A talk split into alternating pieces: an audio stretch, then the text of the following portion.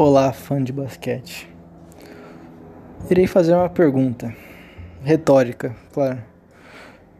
Quem foi o MVP da NBA de 2020-2021? Para responder esse meu questionamento, eu fiz uma lista.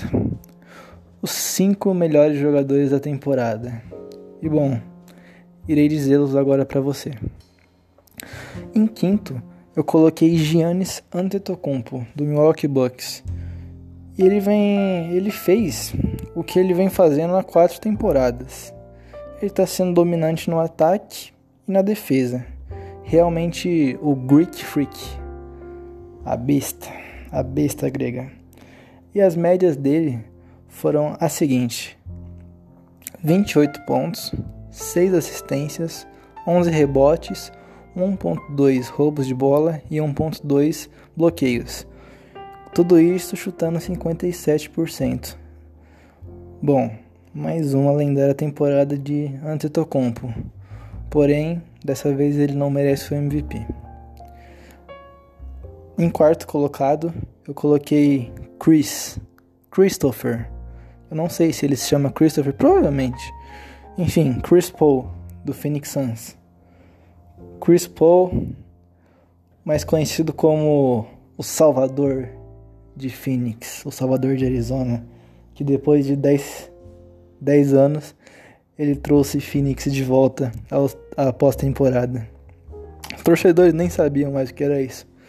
Mas enfim, ele mostrou o porquê as pessoas o chamam de Point God, né? Que seria o, o deus da armação, se fosse traduzir ao pé da letra. E ele foi um verdadeiro líder, né? Como ele, como ele sempre foi durante sua carreira inteira, dentro e fora de quadra, é, fazendo com que os jogadores ao seu redor evoluem, evoluam.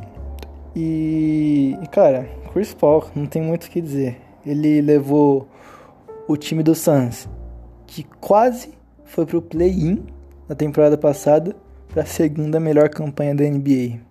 O efeito Chris Paul. As médias dele foram as seguintes: 16 pontos por jogo, 9 assistências, 4.5 rebotes e 1.4 roubos de bola. 93% da linha do lance livre e 49% da quadra. Bom, uma ótima temporada, porém temos três jogadores que tiveram uma melhor. E o terceiro, o terceiro se chama Joel Embiid o grandalhão de Filadélfia, o arroaceiro, como diria Romulo Mendonça, ele foi o melhor jogador da melhor campanha do lado leste. Ele foi dominante dentro e fora do garrafão, e quando eu digo fora, eu falo da meia distância. Joel Embiid, um mestre, um mestre em cava falta. Se você acompanhou essa temporada, você sabe do que eu tô falando. Alguns podem achar sujo, alguns podem achar tática. Porém, o que sofreu falta nessa temporada Joel Embiid foi, foi brincadeira. Ele foi 10 vezes 10 vezes por jogo para a linha de lance livre. E aí que vem a pergunta: ele estava jogando sujo ou realmente não conseguiam marcar ele? E bom, ao meu ponto de vista, na maioria das vezes, os marcadores não aguentavam o Joel Embiid por ser tão dominante. Então eles tinham que parar de alguma forma. E qual forma que eles viam é, de, como viável, né, para parar o homem, fazendo falta. Então ele realmente é tão dominante a esse nível. Foi o jogador que mais foi para a linha do lance livre na temporada. E também um monstro defensivo, né, cara? Você não vai fazer uma bandeja tão fácil no garrafão onde tem Joel Embiid. Uma temporada memorável, a melhor da carreira, por enquanto, de Joel Embiid, com médias de 28 pontos por jogo, 10.6 rebotes, 1.4 é, bloqueios e um roubo. 85% da linha de lance livre e 51% em geral. Bom, no começo da temporada, Embiid, LeBron James e Nikola Jokic eram os três principais candidatos para MVP. Porém, Embiid e LeBron se machucaram. E isso eu acho que foi o que o que deixou Embiid em terceiro. Não dizendo que ele seria o primeiro se ele não tivesse se machucado, mas não podemos dizer, né? Não podemos dizer o que ia acontecer, pois não sabemos. E essa lesão que tirou ele de 25% da temporada, eu acho que deu uma deu uma descida nele, né? Porque nunca se sabe o que ele ia fazer se estivesse saudável 100%. E bom, essa foi uma época temporada de Joel Embiid. Agora, em segundo, em segundo eu coloquei Steph Curry. Sim, Stephen Curry do Golden State Warriors. Curry teve, para mim, a melhor temporada da carreira. Melhor do que a temporada onde ele ganhou o primeiro MVP, melhor da temporada que ele ganhou o segundo MVP, que foi MVP unânime, o único da história, inclusive. E cara, foi mágica a temporada de Stephen Curry. Ele foi o sextinho da temporada ele levou um time limitado do Golden State, vamos combinar aqui, né? Limitado, sem Clay Thompson, é, sem, por boa parte da temporada, Wiseman, o novato que foi escolhido cedo pelo Golden State. E, e, o Curry, ele, ele carregou, né, cara? Claro que ele teve Draymond Green, que eu adoro citar nesse podcast como um jogador essencial para o Golden State, mas é, é o Curry, né? se não tivesse o Curry, eles nunca, nunca iriam pro play-in. E ele continua provando que ele é o melhor arremessador da história. Isso não tem mais nem contestação. E, e é até controverso falar contestação com o Stephen Curry, né? Mesmo contestando, ele deve fazer a cesta na sua cara. Enfim, as médias dele foram as seguintes. As seguintes. 32 pontos por jogo, 32 pontos por jogo, cara. Que absurdo, que absurdo. 5.8 assistências e 5.5 rebotes. 92% na linha do lance livre, 56% chutando bola de 2 pontos e 42% chutando bola de 3. O brinquedinho assassino fez 5 bolas de 3 por jogo. Então, cara, 5 bolas de 3 por jogo. Como parar Stephen Curry? E agora o MVP. O melhor jogador da NBA. Nikola Jokic. Ele me deixa sem palavras, para falar a verdade para você. Ele me deixa sem palavras. Como ele consegue controlar o jogo, como ele consegue ter uma visão de jogo tão elevada, como ele faz os jogadores ao redor dele melhores, como ele consegue encontrar os jogadores, é impressionante. No post ele, ele janta os marcadores, e se você decidir dobrar no Jokic, talvez seja a pior opção que você já fez, porque ele vai encontrar o homem livre. E bom, falando agora sobre os pontos positivos da temporada de Nikola Jokic. Ele liderou a liga em todas as estatísticas avançadas ele liderou o Denver em pontos, rebotes e assistência. Empatou com o Murray para roubos, com 1.3.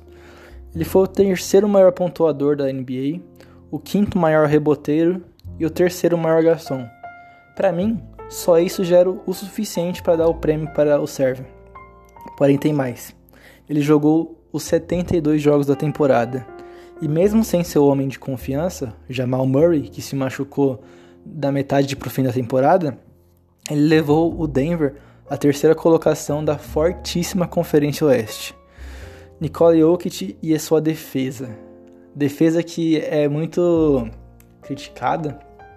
Eu costumo dizer que as pessoas que criticam a defesa de Jokic são torcedores de highlight, torcedores que não entendem realmente o que é basquetebol. Porque se você parar para assistir um jogo do Denver Nuggets, você vai ver que o Jokic não é um, um marcador excepcional, um candidato para depoy, mas ele, ele marca bem, cara. Em situação de pick and roll, ele faz a troca certinho. Ele está sempre lendo o, o passe, né? Ele está sempre lendo a linha do passe.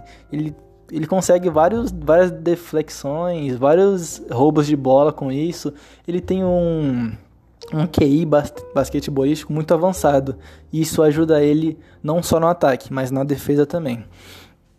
E bom, falando de estatísticas, ele fez 26.4 pontos por jogo, 11 rebotes e 8 assistências. 1.3 roubo e ele chutou 60% nas bolas de 2, 38% nas bolas de 3 e 86% nos lances livres. Que temporada fez Nikola Jokic?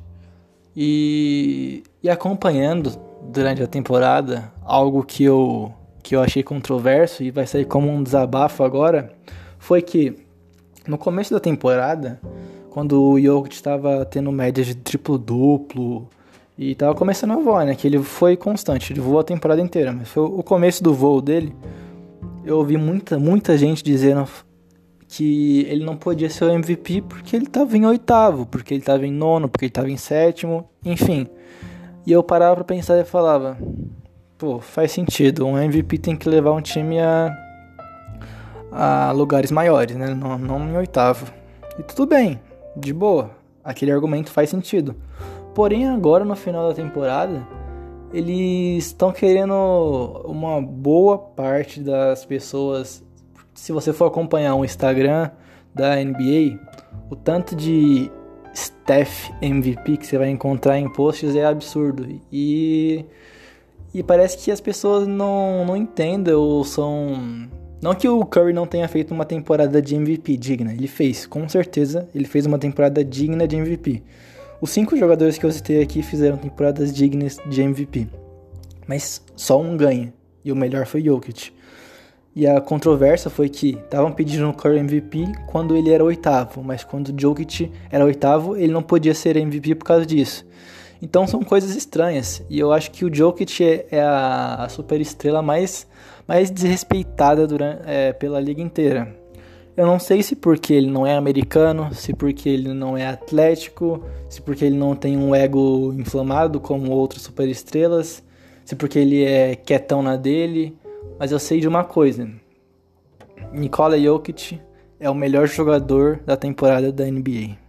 Obrigado a quem escutou até aqui. Até o próximo.